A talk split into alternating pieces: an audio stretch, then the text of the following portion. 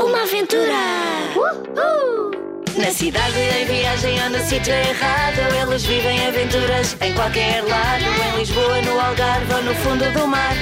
Junta-te a eles e vais-te passar. A Teresa, a Luísa com o caracol. O Pedro, o João e o amigo feial O Chico à janela da casa assombrada. Junta-te a eles e não falta nada. É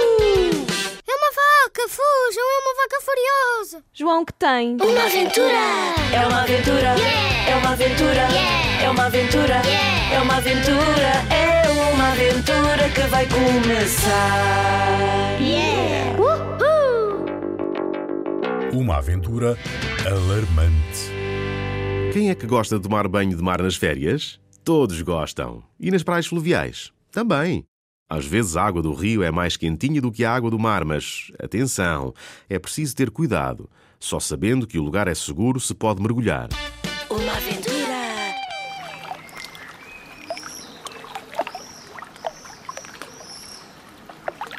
As gêmeas e os amigos nunca arriscam mergulhos ao acaso e fazem bem. Naquele verão acamparam num sítio muito bonito, onde havia uma represa de águas mansas, excelente para se refrescarem. Na margem havia uma faixa bastante estreita de areia grossa e escura, debruada por árvores enormes, cujos ramos se inclinavam até ao chão, formando um túnel de verdura muito agradável para montar as tendas à sombra. Teresa aproveitou a represa para treinar o que aprendera nas aulas de natação. Chico observava e fez uma proposta. Ei, queres fazer uma corrida? Quero, anda!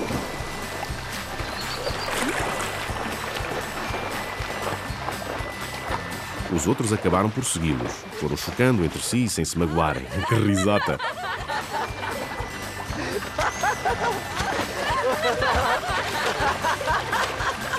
E todos, de brincadeira, insistiam em gritar: Ganhei! Ganhei! Ganhei, ganhei!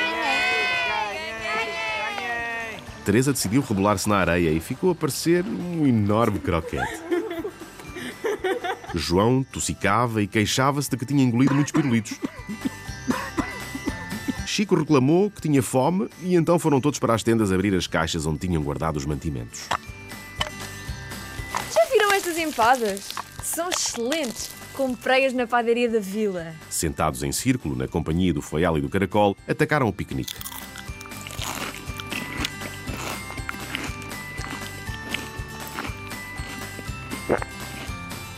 Só João comeu três empadas e ficou mal disposto.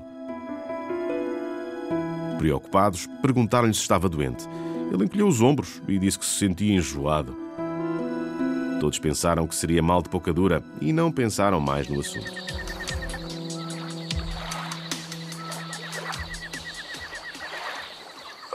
Mas à noite, as gêmeas ouviram sons estranhos na tenda ao lado e pareceu-lhes que era o João a chorar.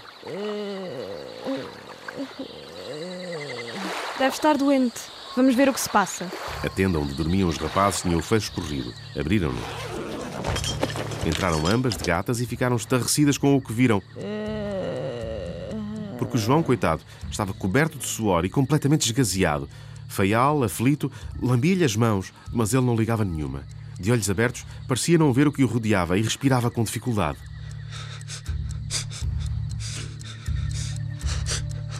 João, que tens? Ele sentou-se e desatou a dizer disparates. É uma vaca, fujam, é uma vaca furiosa. Chico e Pedro também já estavam acordados. Igualmente aflitos, tentaram abaná-lo suavemente, mas os disparates continuavam. Temos de fugir, temos de fugir da vaca. Perceberam então que a febre altíssima o fazia delirar e que era urgente levá-lo ao hospital da vila para ser visto por um médico.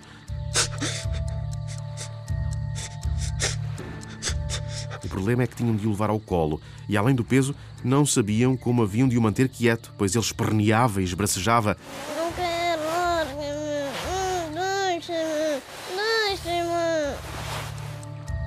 Apesar das dificuldades, não desistiram e lá foram, preocupadíssimos. Que doença teria o João?